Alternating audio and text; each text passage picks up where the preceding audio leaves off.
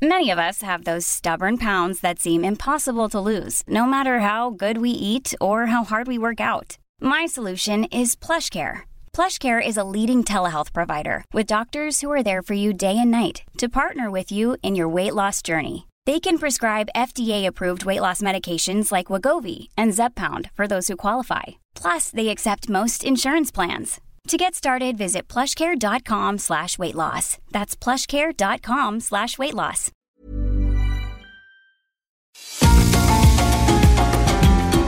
GastroLab es un lugar donde cabemos todos. Aquí encontramos historia, recetas, producto, materia prima, vinos y un sinfín de cosas que a todos interesa. Ya que con cocina y vino se aprende en el camino. Déjate llevar por el chef Israel Arechiga a un mundo delicioso que da como resultado GastroLab.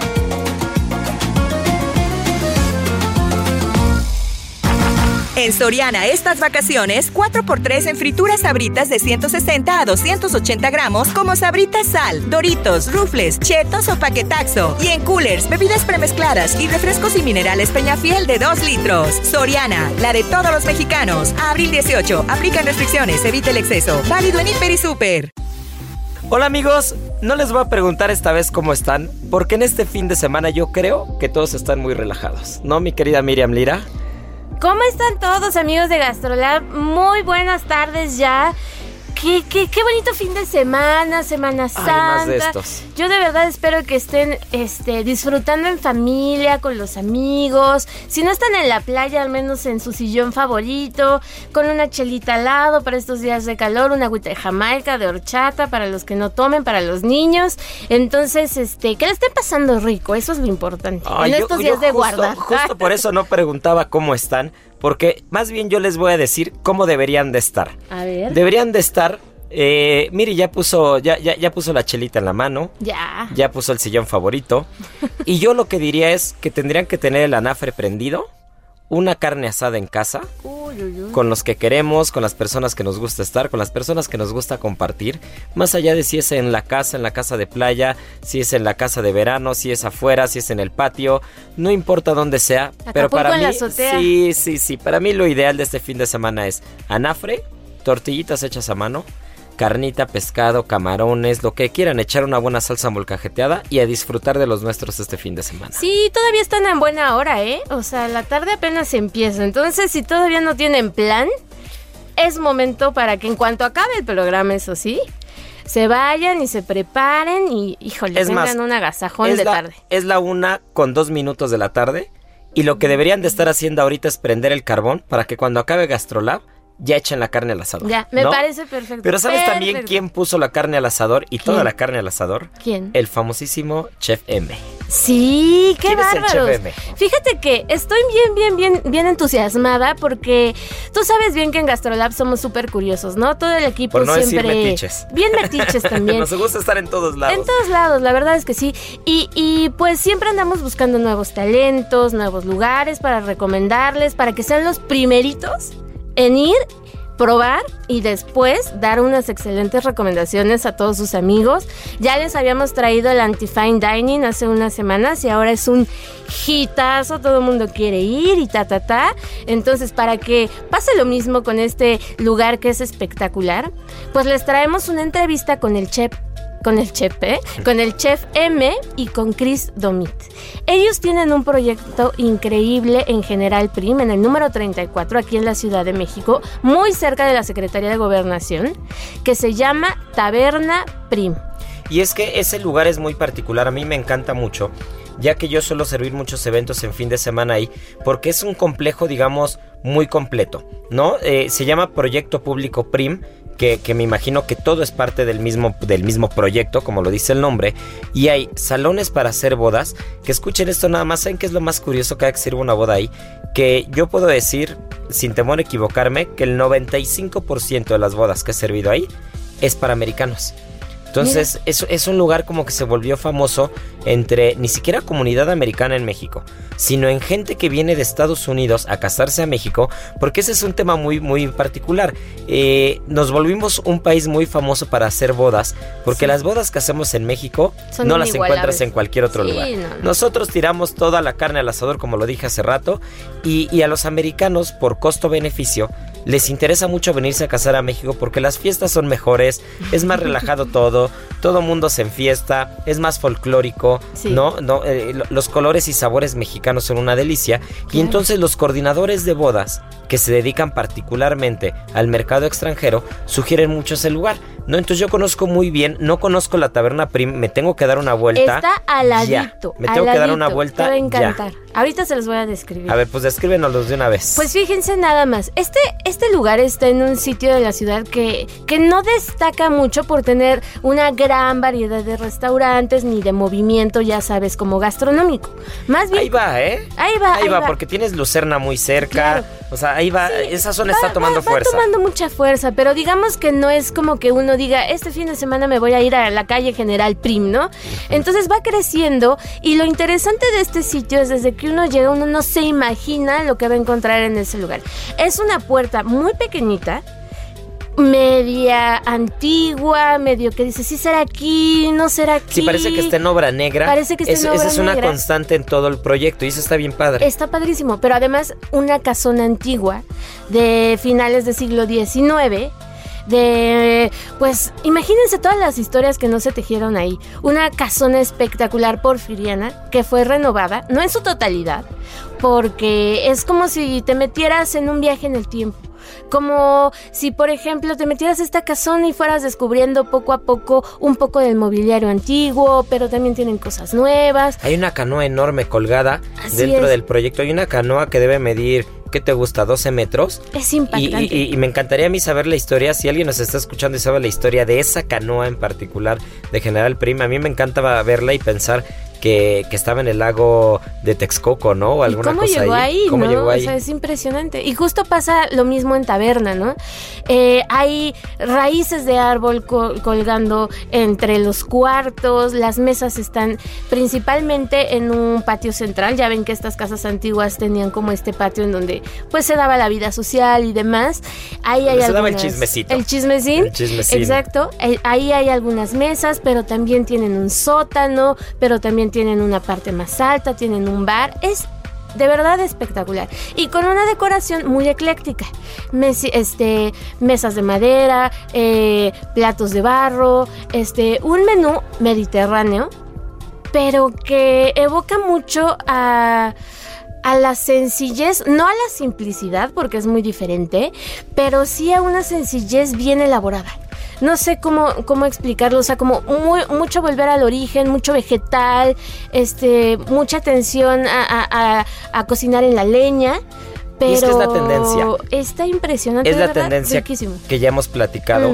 Eh, el respetar las raíces, el volver al origen, pero ya no ya no como, como un apellido que alguna vez un gran cocinero amigo mío, este, Fer Martínez, me decía, ¿no?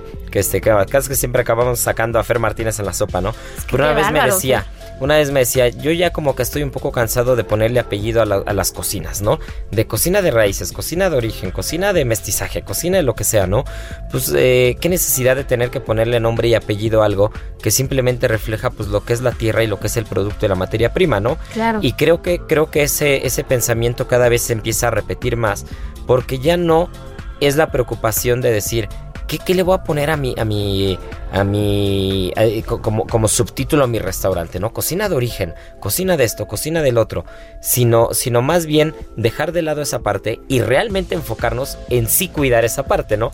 En realmente buscar una cocina de raíces, de origen, de producto, de materia prima, de respeto, ¿no? Y, de equilibrio sobre todo. Y creo que estos nuevos proyectos cada vez tienen más eso como línea, como línea central. Y también de innovación, porque, o sea, luego encontramos muchos proyectos que van sobre esta línea, pero no hay como un paso más allá, ¿no?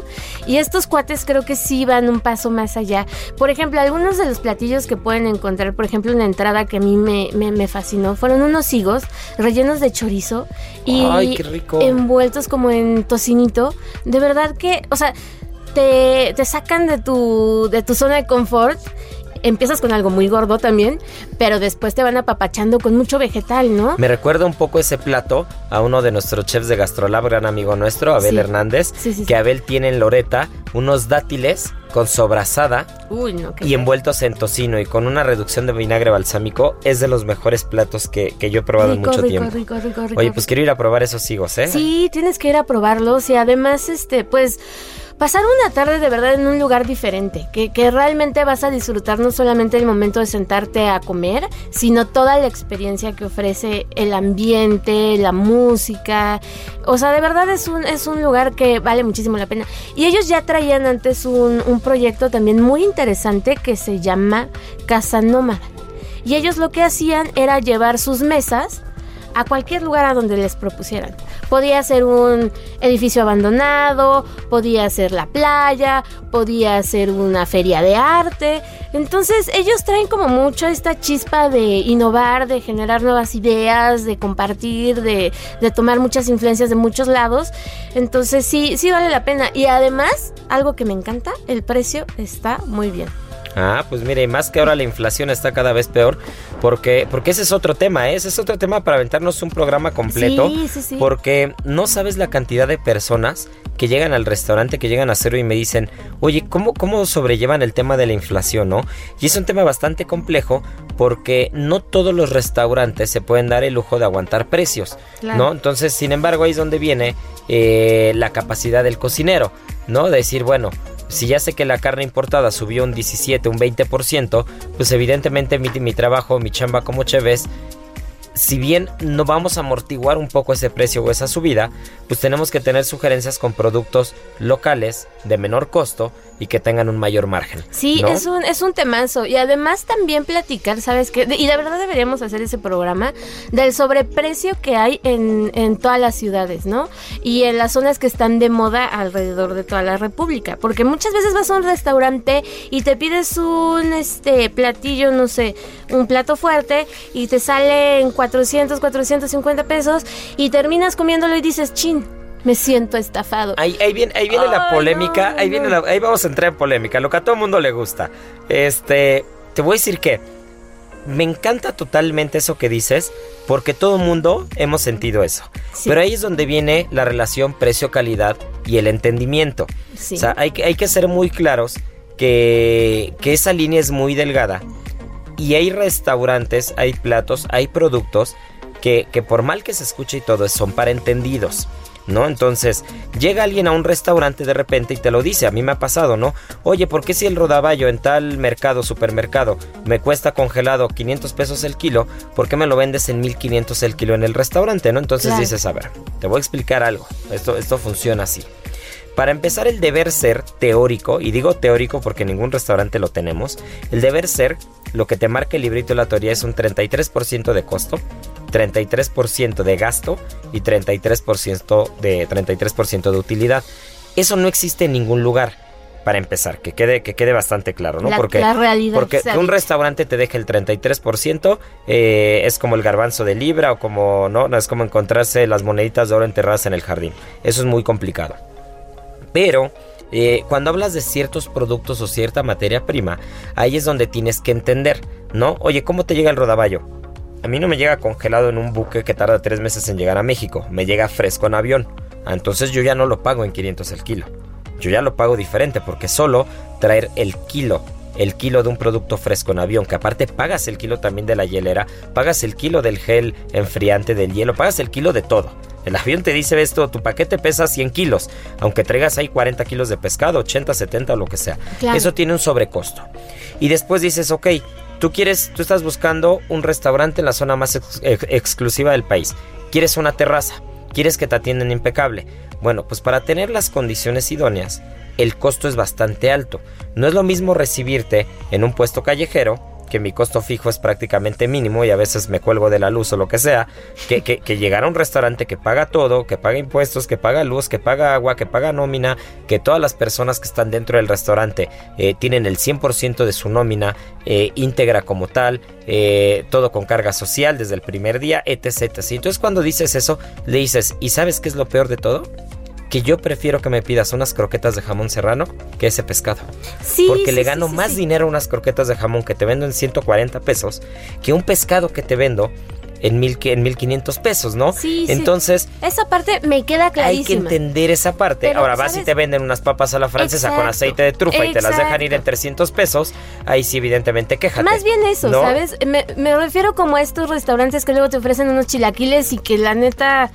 pues, Totopos en salsa esmeralda, Sí, ¿no? sí, sí, y que te los venden carísimos. Crujientes de maíz en salsa esmeralda con perfume de cilantro. Exactamente, o sea, como que mm, hay algunas cosas que obviamente sabes lo que cuesta y lo pagas y lo pagas con gusto y tratas de entender desde la técnica hasta el producto y tal, pero hay otros restaurantes que la verdad que si te sirven unos chilaquiles... No por ponerle ah, cilantro criollo arriba lo puedes cobrar más caro, ¿no? Exacto, es eso, Ahí, ¿no? es, do- ahí es donde te digo que es una parte muy delicada, porque Es- también viene la otra parte. Ahora, vienes y pagas el pescado de 1500, ¿está mal hecho? Es para matar al que quieras. También. ¿No? También. Eh, es- no por Sí, mu- sí, no sí. porque tu costo haya sido muy alto y el pescado haya llegado en avión y haya llegado fresco y lo hagas en un asador de un millón de pesos, no por eso, no por eso quiere decir que el, que, que el resultado final va a ser bueno, porque también la podemos regar, ¿no? Totalmente. Entonces, por eso que digo que ese, ¿eh? ese es un tema, ese es un tema para, para, para entendidos, Sí. porque solamente puedes opinar. Y eso lo voy a decir abiertamente y me linchará el que quiera, pero las cosas como son. Solamente puedes opinar cuando gastas tu dinero en ir a comer a restaurantes. Claro. ¿no? Porque desde la barrera, en los toros puedes opinar lo que quieras, ¿no? Pero a ver, métete, métete al ruedo.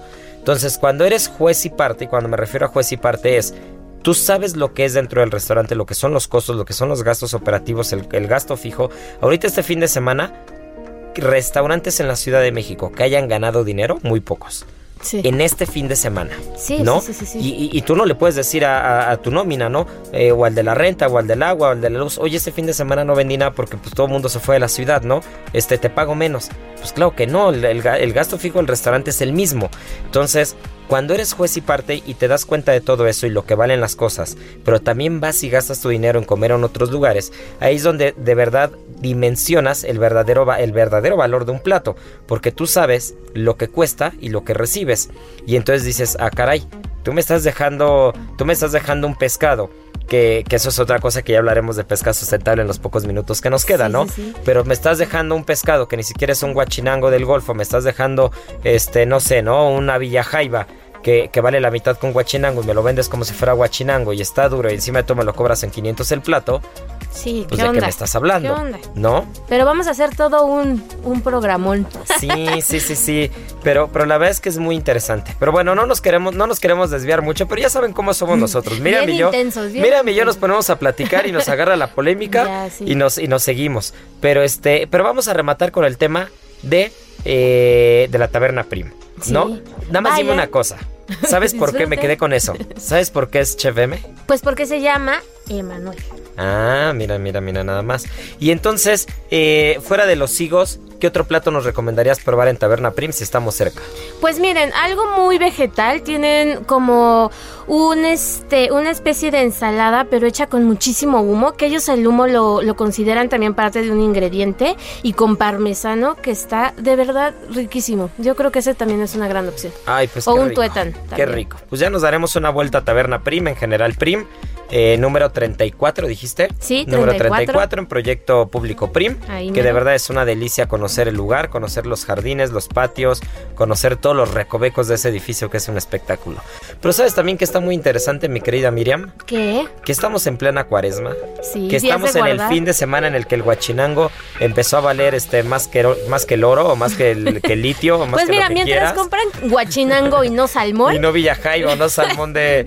No, Villajaiba ¿De nos gusta Chile? para el ceviche, ¿no? Pero este, pero no salmón de Chile, con eso tenemos. Sí, sí, 100%. Y es que justamente ahora que, que estamos en estos días de Semana Santa, pues se ha disparado la venta y compra de pescados y mariscos en pues prácticamente todo el mundo, ¿no?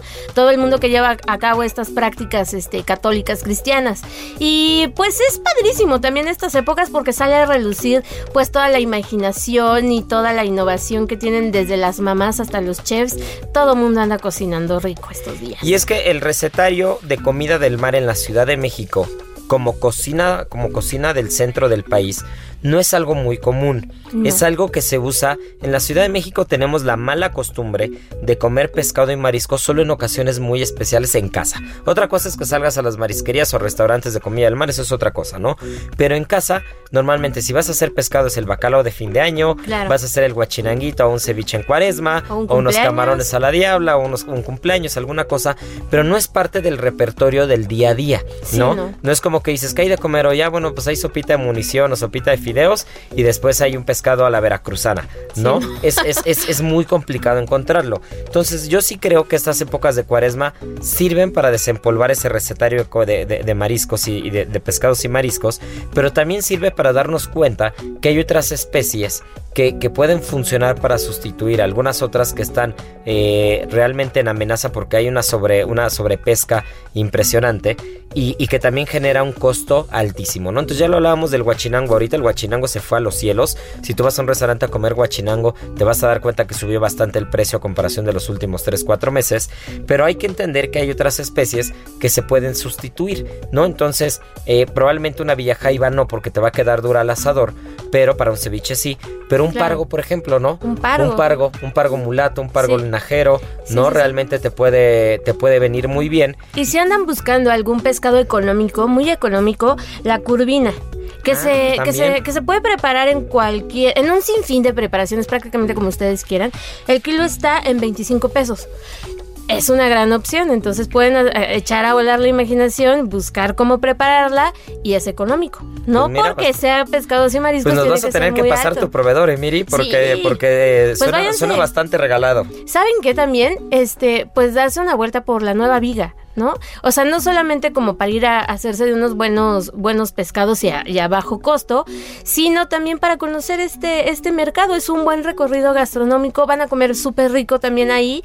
Y váyanse, perdón, al estacionamiento y, échense unos tacos de birria de res. Ah, mira. No sabes, creo que alguna vez ya les había platicado.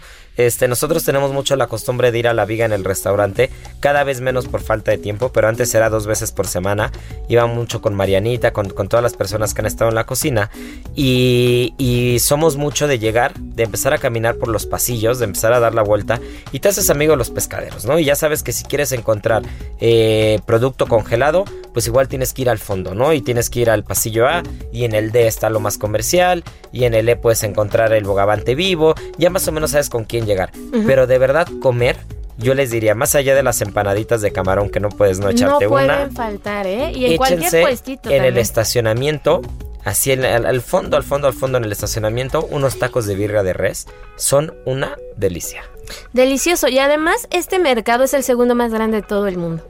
Nada más le gana un, uno en Japón. Tsukiji. Exactamente. Que ya les platiqué alguna vez, les platiqué cuando fui a la subasta de atún. Exacto, que el chef nos platicó de todo el ritual que se hace cuando llegan los atunes enormes, que si no lo escucharon por ahí búsquenlo en Spotify, es un gran programa. Sí, y que producción ya se comprometió que nos va a llevar al nuevo porque, porque al que yo fui fue el viejo, el que duró más de 100 años y ahora ya se hizo el nuevo mercado de Tsukiji. Y también lo que producción va a hacer, ¿sabes qué es, Miri? ¿Qué? Nos va a mandar a comerciales porque ya se nos fue la mitad del programa, ya se nos fue la primera mitad, pero bueno, no se pierdan la segunda que tenemos unas entrevistas espectaculares y pues nada, esto es Gastrolab, no se vayan porque volvemos. En Soriana, lleve el segundo al 50% de descuento en paquetes de pechuga de pavo San Rafael, Swan y Sabori, quesos Oaxaca Lala, Villita, Food, Swan y Volcanes de 400 gramos y en salsas caseras y botaneras seleccionadas. Soriana, la de todos los mexicanos. Al 18 de abril, aplican restricciones. Válido en Hiper y Super. Gastrolab es un lugar donde cabemos todos. Vamos a una pausa y regresamos.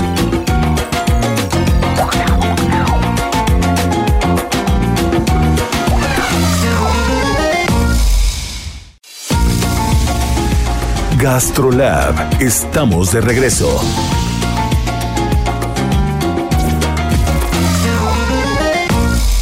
Comer es una necesidad, pero degustar un arte.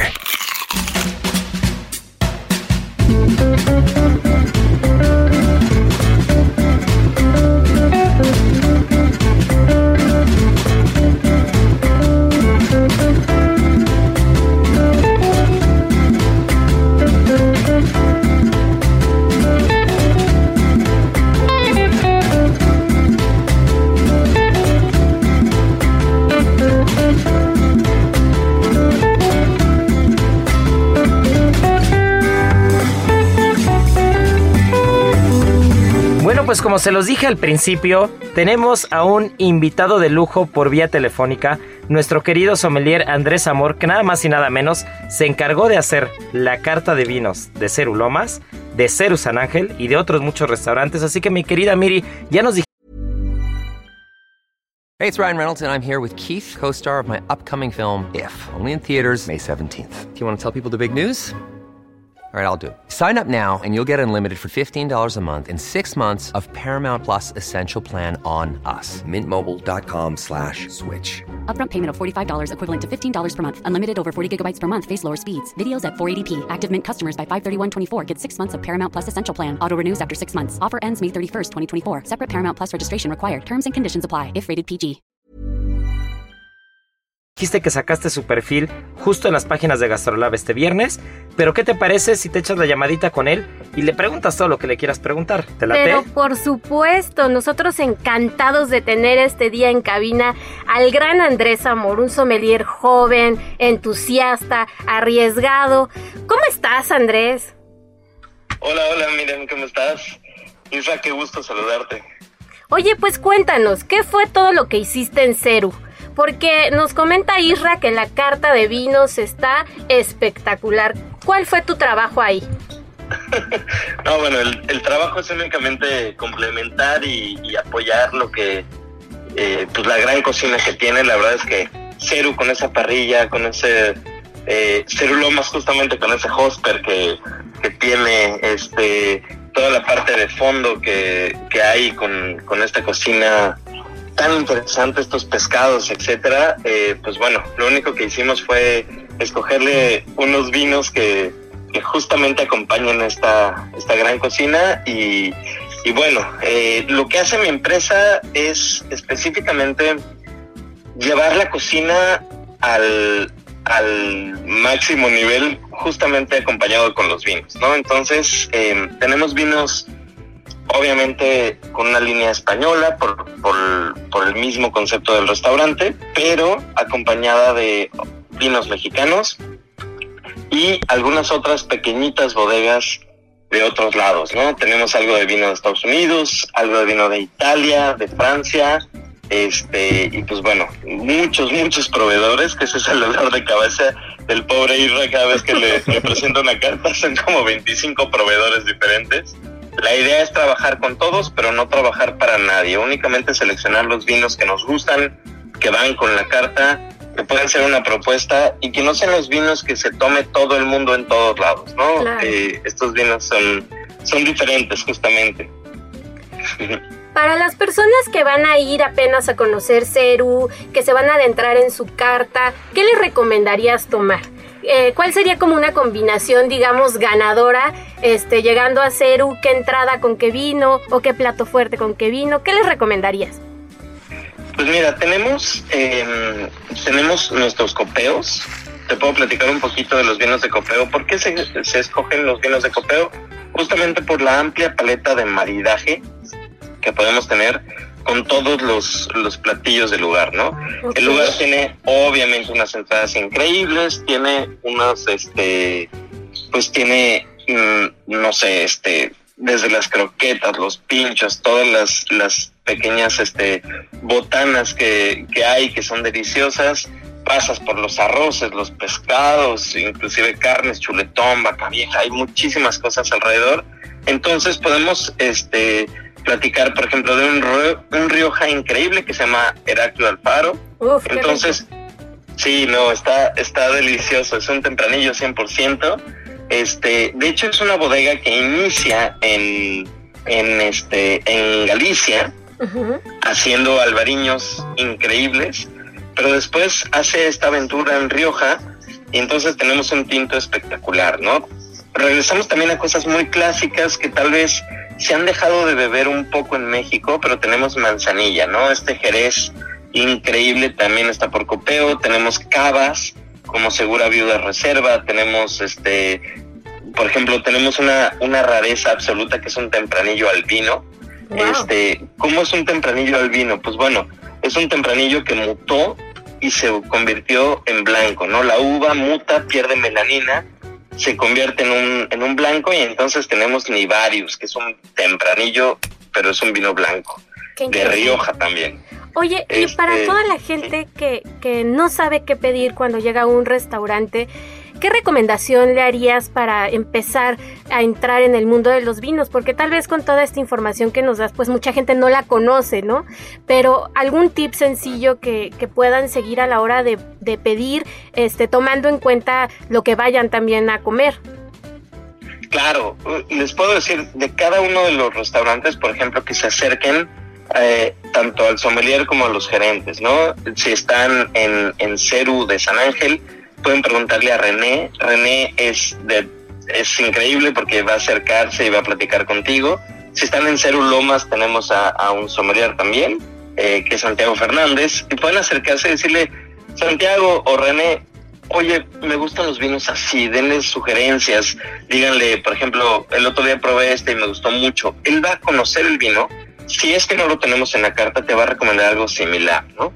Inclusive, por ejemplo, tenemos vinos mexicanos como Pitaya, este, que es un vino, em, pues, súper diferente. Eh, es un vino rosado de casta de vinos, eh, espectacular, súper fresco de uva Grenache. O tenemos inclusive por copeo de los premium, tenemos Siroco, ¿no? De Santo Tomás, eh, un Syrah 100%. Entonces la gente tiene que acercarse y decir, me gustan este tipo de vinos, ¿qué me recomiendas si aventurarse un poquito a probar? No, no por nada tenemos tanta opción eh, en, en, copeos como para que la gente pueda ir eh, degustando los vinos y después si les convence también se pueden aventurar pues, a probar todas las botellas. ¿no? Tenemos una carta obviamente ahorita reducida por el por el, pues, todo lo que estamos viviendo, lo sabes, los restaurantes han sufrido muchísimo. Muchísimo pero terminaremos con una carta espectacular, ¿no? Bueno, carta reducida, te estoy hablando de 50 etiquetas. ¿no? Sí, o sea, nada, nada pequeña tampoco. Exactamente, y 50 etiquetas súper seleccionadas que irán creciendo según vaya abriendo este el, el restaurante, este según todo se vaya normalizando, que esperemos que ya sea pronto. Y, y, pues bueno, la verdad es que la cocina de Ceru que, que maneja Israel es espectacular. Eh, yo creo que es de los mejores cochinillos que me he comido en la vida. el, cochinillo estilo, eh, pues es un poco el estilo Segovia, ¿no? La, piel crujiente, el centro súper interesante porque no es no es este seco, es totalmente jugoso. Este, me encanta también la forma en la que hacen los pescados, los arroces, hay un arroz que hace increíble que estoy salivando ahorita mientras te platico. ya nos vamos a ir a comer al ratito al cero, ¿por qué no? Ay, sí, por favor, por favor. Oigan, amigos. Es un arroz increíble, sí pues nada más recomendarles a todo el auditorio que nos está escuchando que no tengan miedo, que se atrevan a preguntar, para eso están todas las personas que están en los restaurantes, para hacernos sentir ahora sí que como en casa. Entonces, pues hay que atreverse, ¿no? Justamente yo creo que ese es un gran, gran consejo. Muchísimas gracias Andrés por tomarnos la llamada. Este, ya eres parte de la familia Gastrolab. Aquí te queremos mucho y te admiramos. No, muchísimas gracias. toda mi admiración por allá. Sé que están todos. Este, está también un Super Som que está por allá, que es Checo. Están, este, bueno, tú, Miriam, Isra. Gastrolab con el chef Israel Arechiga.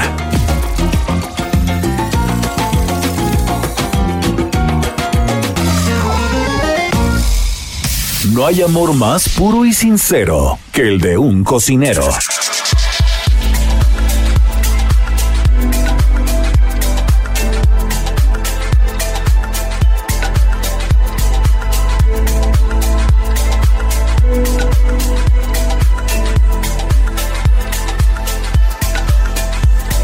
Y bueno, pues tal como se los prometí en un inicio, ya tengo en la línea a Elsa Salas, cocinera mexicana, investigadora, no saben qué pedazo de gastrónoma y de ser humano, que nos estará platicando un poco de la historia de los tamales desde la época prehispánica, la mesa de Moctezuma y un producto espectacular que es la cocoa fermentada. Pues adelante mi querida Elsa, bienvenida a Gastrolab. Bueno, a mí eh, específicamente me pidieron la elaboración de los tamales porque eh, si recordamos que esto de los tamales, nosotros lo empezamos a comer como alimento antes de las tortillas porque eh, las tortillas necesitan el comal para poderse hacer. Entonces, eh, en el México prehispánico, antes del comal y de tener todos estos aditamentos era por cocción. Entonces, a mí me pidieron específicamente los tamales. Los tamales se hacían sin grasa, no había manteca. Esto lo empezamos a aprender después cuando llegan los cerdos de pues del otro continente, ¿verdad? Y este, bueno, esto fue eh, una, una, colaboración específicamente. Eh, se hizo esta exhibición, duró algunos meses. Incluso este, si alguna de las personas que nos está escuchando quiere buscarlo, este, se puede buscar así directamente en la mesa de Moctezuma. Entonces, esto es un platillo maravilloso, es algo que ya, digamos, este, reinventado, utilizando diferentes hojas, porque los conocemos con hoja de maíz, también tenemos los tamalitos con hoja de plátano y también quien los hace con la hoja de milpa, que es esta forma alargada. Es mucho, por ejemplo, lo que se hace en Michoacán con las, este, con los, las corundas que la envuelven y queda como en forma un poquitito triangular, ¿no? Entonces nosotros, este, pues en cantidad de, tamales es una variedad enorme. La variedad puede ser infinita. Eh, también hay muchos tamales por estado, siendo los estados que van más al sur los que tienen este mayor variedad. Digamos Veracruz, Chiapas, este, Oaxaca, eh, Yucatán, eh, al norte tenemos un poco más los tamalitos de pescado, como los barbones. De pescado también están los famosos tapados, que son muy gustados en Veracruz, que se consumen mucho en fiestas y en bodas. Em, ¿Qué otra cosa este, les quiero comentar? Que hay una estela en Guatemala, ha tenido muy poca difusión, y en esa estela se puede ver claramente que los señores eh, están consumiendo tamales. Hay muy pocos registros de tamales eh, este, en estelas o en, códices, es muy difícil de encontrarlo. Todo lo contrario, este, allá el, maíz preparado, bueno, como tortilla. También tenemos por ahí otras representaciones de maíz en pozole, este, con, en esto del consumo de, carne humana, ¿no? En platillos rituales. Eh, pues esto de los tamalitos, pues yo invito a todo mundo a que lo sigamos consumiendo. Es una tradición hermosa, hermosa. La manufactura de los tamales es bastante complicada porque como son tamales artesanales, todos son hechos a mano, entonces cada uno tiene su propia forma, cada uno se cuece de manera diferente en, la tamalera. Cada uno tiene de veras su propia vida. Tú haces, mi querida Elsa, ah. tú haces unos tamales espectaculares porque he tenido oportunidad de probarlos. Y, dime, de los tamales que tú haces, que, puedo mencionar algunos, que, van desde, los, desde los sabores tradicionales como un tamal de rajas, un tamal verde, un tamal rojo, Incluso haces otras cosas como algunos de hoja santa con frijoles, unos de flor de calabaza con queso de cabra y también haces otros dulces que, entre mis favoritos está el relleno de natilla, pero tienes uno muy particular con una cocoa fermentada espectacular que tú, que, tú llevas a los restaurantes, que tú llevas esa cocoa a la mesa. ¿Qué hay con esa cocoa y qué hay con esos tamales especiales? Bueno, como tú dices, hay aquí un ingrediente muy importante que es la cocoa fermentada que le da un toque eh, delicioso, único a, pues a, la masa. Los estamos haciendo ya desde hace varios años.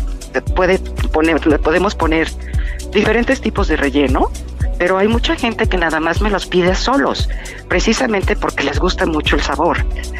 Todo tamal lo podemos rellenar, lo podemos reinventar, podemos hacer este locuras, porque la osadía es el no, no, no hay límite en lo que podamos este, hacer en, en la cocina.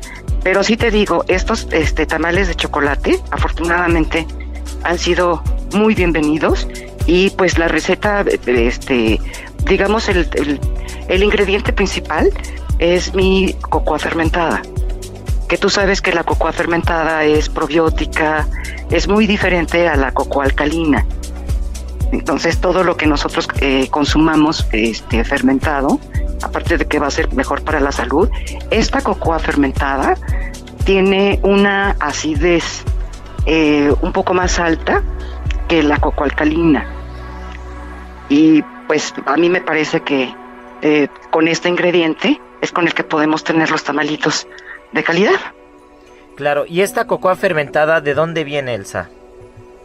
La cocoa fermentada nosotros la compramos en el sur. Es, este, es de Tabasco y de Chiapas.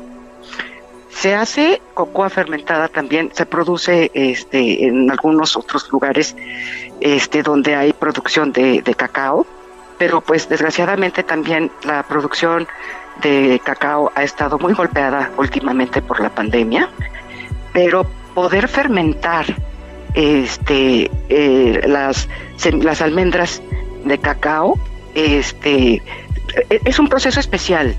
Hay mucha gente que utiliza el cacao lavado. Es un cacao, este, la semilla es entera, es firme, es muy parecido a una almendra.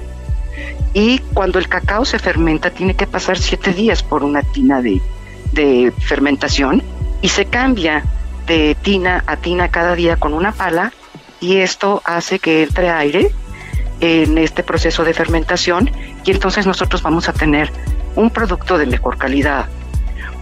Después de que se fermentan las semillas, las almendras de cacao, se tiene que secar al sol y el secado al sol también debe de ser un proceso controlado porque no se puede secar este todo el tiempo, todo el día, debe de ser este, ciertas horas del día y tener también mucho cuidado de que no vaya a llover.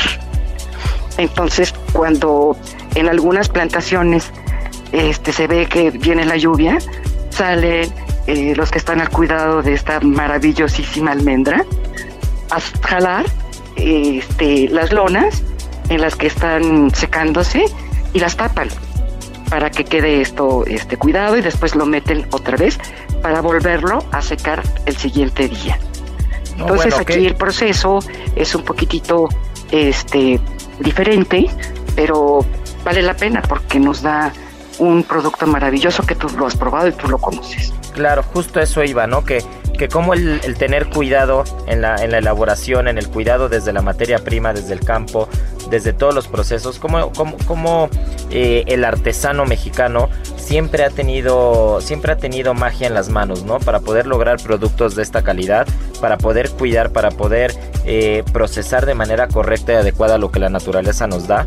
Y, partiendo de los tamales y ahora mismo platicando con la cocoa fermentada, es un ejemplo de lo que las manos mexicanas y el cuidado a la materia prima pueden lograr. Y el amor al producto el amor al producto, la gente que está eh, relacionada este, con los cacautales, es una gente de veras que trabaja con un amor, con una pasión. Están haciendo cosas muy interesantes, muy bonitas. Ahorita en, en el sureste, los productores que han sobrevivido, sobrevivido esta, esta crisis porque sí está tremendo. Sí, así es, pero bueno, esperemos que vengan tiempos mejores, seguiremos ah, trabajando. Seguramente así va a ser, así va a ser y vamos a seguir consumiendo todos este chocolate mexicano, que es de lo mejor que hay en el mundo. Así va a ser, mi querida Elsa. Pues muchas gracias por tomarnos la llamada, por darnos un poquito de todo tu conocimiento. Te agradecemos infinitamente. Y bueno, pues no se nos despeguen porque venimos al segundo bloque del programa. Esto sigue igual de bueno. Muchas gracias a ustedes y que tengamos un maravilloso día. Muchas gracias, mi querida Elsa. Y ahora, el sabor oculto. Marianita, ¿cuál es el sabor oculto esta semana? ¿Qué son las castañas? ¿De dónde viene? ¿Cuál es el origen? A ver, ¿qué hay con las castañas? Porque en México no hay tanta, no hay tanta cultura de comer la castaña, ¿no? Aparte de que pues, en México es difícil encontrarla. Difícil y caro. Y por antes de empezar, les voy a platicar como esta de la mitología griega como siempre en el sabor oculto. Ay, nos encanta. Y es que se supone que Júpiter, que era un cronidas, se enamora de Nea. Eh, Nea era una ninfa y entonces eh, ella lo rechaza y prefiere la muerte. Júpiter se enoja tanto que decide convertir a Nea en un árbol con frutos muy espinosos para que nadie se acercara a ella. Nea era hija de Diana, madre de diosa de la casa, y entonces para salvar como el alma de su hija o, algo así, decide aventarla al, al cielo y entonces se convierte en un temible cinturón de asteroides, que, es los, que son los NEAS, que son esos asteroides que se salen como del círculo. O y, que son los, y que son los asteroides cercanos a la Tierra. Exacto, que son, entonces esa es como la historia, ¿no? Y y se dice que son estos porque pues, son por sus siglas en inglés, que son los Near Earth Asteroids. ¡Vámonos! Eh, y luego, bueno, por ejemplo, eh, a este árbol, que es el castaño, y a ver, eh, la gente aquí no lo conocemos mucho, pero es un árbol muy grande y entonces da como unas bolas que sí tienen demasiadas espinas. Este hay que abrirlas y adentro tiene otro fruto que viene como en una cáscara un poco dura. Entonces hay que hacerle una incisión y ya la pones a tostar porque si no te revientan y se rompe el fruto, ¿no? Entonces durante mucho tiempo fue como uno de los alimentos que salvó como aparte de la población y entonces le decían el árbol del pan porque aparte de todo es el fruto seco con mayor eh, cantidad energética, con mayores nutrientes y que es como no tiene tanta grasa porque de hecho tiene, tiene más agua que cualquier otra cosa en su composición química, ¿no? Y se llama castaña porque es originario de la ciudad griega Castania. Exacto. Se dice que los romanos fueron quien, quien ayudaron a que el resto del mundo conociera esta. Sí, se, este extendió, se extendió junto con el olivo, junto con el cultivo de, de la vid. ¿no? Al final los romanos como que llevaron mucha materia prima y mucha, mucha técnica al momento de sembrar muchas semillas durante, durante todo el tiempo que duró el Imperio Romano por toda la península ibérica. Y al día de hoy las castañas eh, es, muy, es, es, un fruto muy común y es como un snack muy común en España, en Francia, en Italia. En invierno encontrar este, siempre alguna persona con un comal, bueno, no un comal, ¿no? pero como unas planchitas en la calle tostando castañas y vendiendo castañas es algo muy típico. De hecho, Galicia, por ejemplo, es el líder de producción en España y de hecho en Galicia la castaña tiene indicador geográfico protegido, ¿no? Y después de esto le sigue Asturias, Cantabria y Extremadura. Pero como siempre, el principal productor eh, mundial es China. Ah, esos chinos. esos chinos. y se dice que al año producen 800 mil toneladas, ¿no? Y después de ello le sigue Turquía y Corea y a pesar de que son como muy de la parte de Europa, el principal consumidor es Japón. Mira qué curioso. Y otra de las cosas curiosas también es que en las Islas Canarias, que estas Islas Canarias eh, son parte, son parte de, del país de España, pero geográficamente hablando están muy al sur. Están muy al sur, pegadas a África. Y, y hay una tradición llamada hacer tafeñas. Que hacer tafeñas es probar vino maridado con castañas. Ajá. De, por ejemplo, también en la parte norte de España, la época de cuando se empieza a dar, se empieza a dar castaña, porque hace cuenta, la castaña, eh, la, flor florece en mayo y junio, pero fructifica hasta octubre. Entonces ahí coincide con la, en España con la festividad de Todos Santos, y entonces ahí sí es de ley que todos coman las castañas asadas. Ah, mira. Qué padre, qué curioso. Oye, pues está, la verdad es que está bastante interesante el tema de las castañas.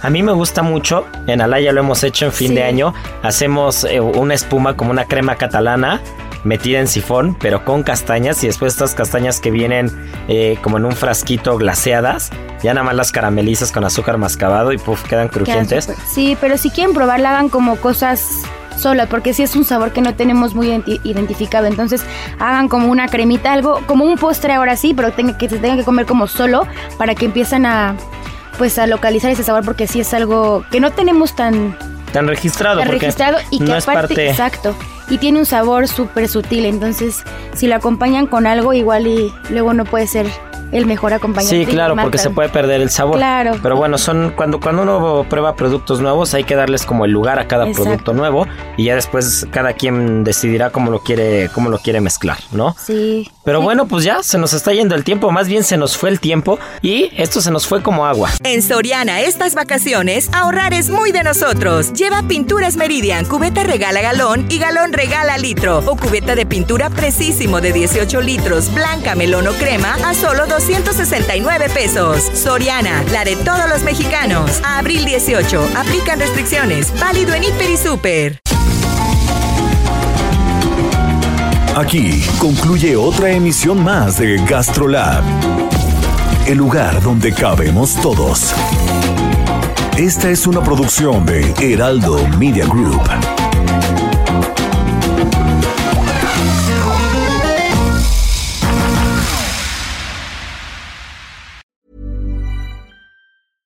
Ever catch yourself eating the same flavorless dinner three days in a row? Dreaming of something better? Well, HelloFresh is your guilt-free dream come true, baby. It's me, Kiki Palmer. Let's wake up those taste buds with hot, juicy pecan-crusted chicken or garlic butter shrimp scampi. Mm. Hello Fresh. Stop dreaming of all the delicious possibilities and dig in at HelloFresh.com. Let's get this dinner party started.